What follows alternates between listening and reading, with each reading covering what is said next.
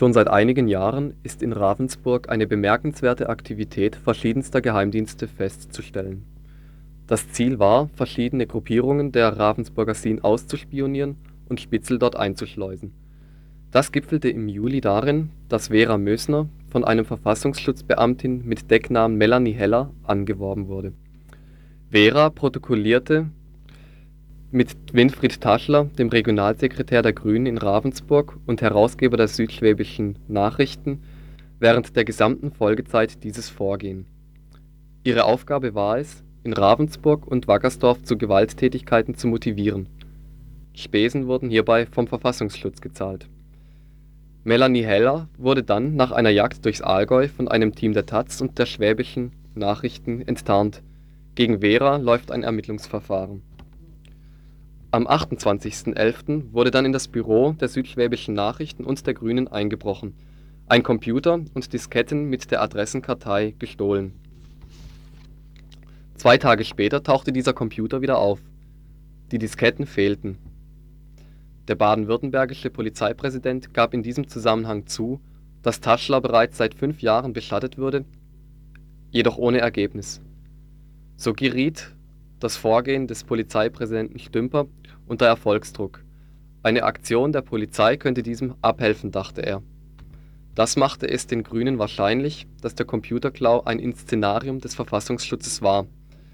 Bis dann Tischler, MdB der Grünen, die Staatsanwaltschaft schriftlich über Gerüchte informierte, nach denen Taschler der Einbruch in seinem Büro selbst vorgenommen habe Daraufhin wurde Taschlers Wohnung von 20 Bullen und drei Staatsanwälten durchsucht. Um das weitere Verhältnis der Grünen zu Tischler festzustellen, haben wir die Pressestelle der Bundesgrünen angerufen und es gelang uns folgende Stellungnahme zu erhalten. Also zum Austritt von Udo Tischer erklärt der Fraktionsvorstand. Der Austritt Udo Tischers aus der Fraktion kommt für uns nicht überraschend.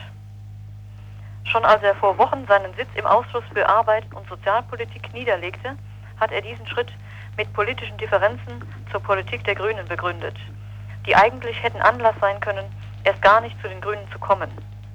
Dazu gehören Positionen der Grünen wie zum Beispiel das Verhältnis zur NATO, zum Paragraphen 218, zu Homosexuellen und Lesben und Gewerkschaftsfragen. Darüber hinaus hatten wir mit Udo Tischer teilweise erhebliche Probleme die mit seiner Präsenz in der Fraktion und den Ausschüssen und der Einhaltung von Vereinbarungen zusammenhängen. Wir halten es für möglich, dass der Austritt kurz vor Beendigung der 10. Legislaturperiode mit der Diskussion zu tun hat, die wir mit Udo Tischer in der Einhaltung der Sindelfinger Beschlüsse geführt haben.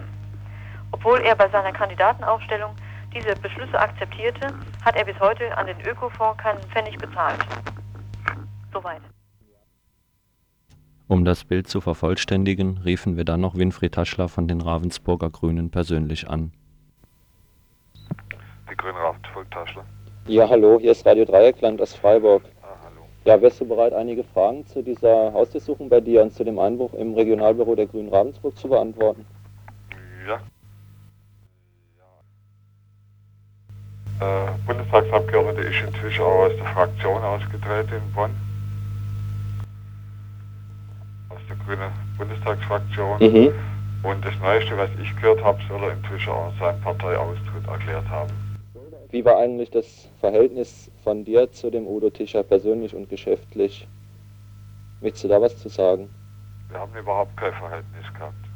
Der hat mich das erste Mal in dieser ein Jahr, eineinhalb Jahr Tätigkeit, die angeblich für ihn angestellt bin, sein Büro, hatte mich das erste Mal nach dieser Verfassungsschutzgeschichte vor einem Monat überhaupt nur angerufen.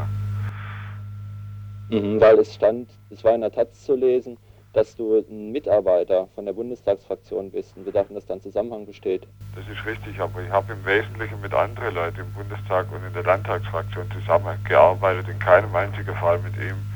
Und er hat dann selber äh, in seinem Schreiben gegen mich erwähnt, dass er zu dem fundamentalistischen Büro in Ravensburg äh, keine Beziehung hat. Mhm, was ist dir sonst noch über diesen Brief Tischers bekannt? Hast du da vielleicht eine Kopie zuvor liegen oder sowas? Ich habe die Kopie von diesem Brief mhm. inzwischen. Ist das, ja, könnte man das veröffentlichen? Halte für ungeeignet. Mhm.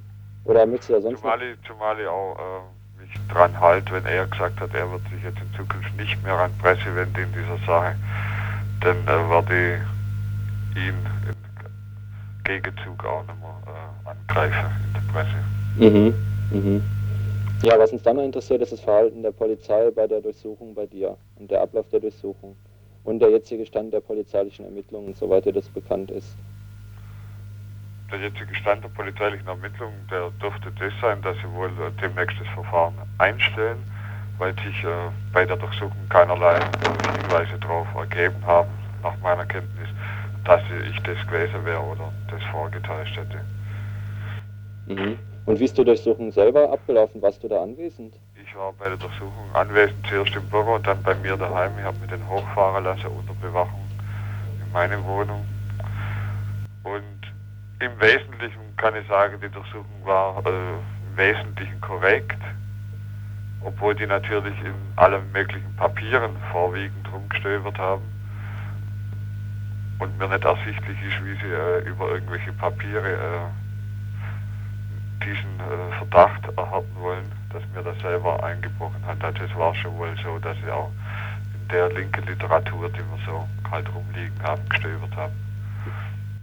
Mhm. Haben Sie da, was haben Sie im Einzelnen denn mitgenommen?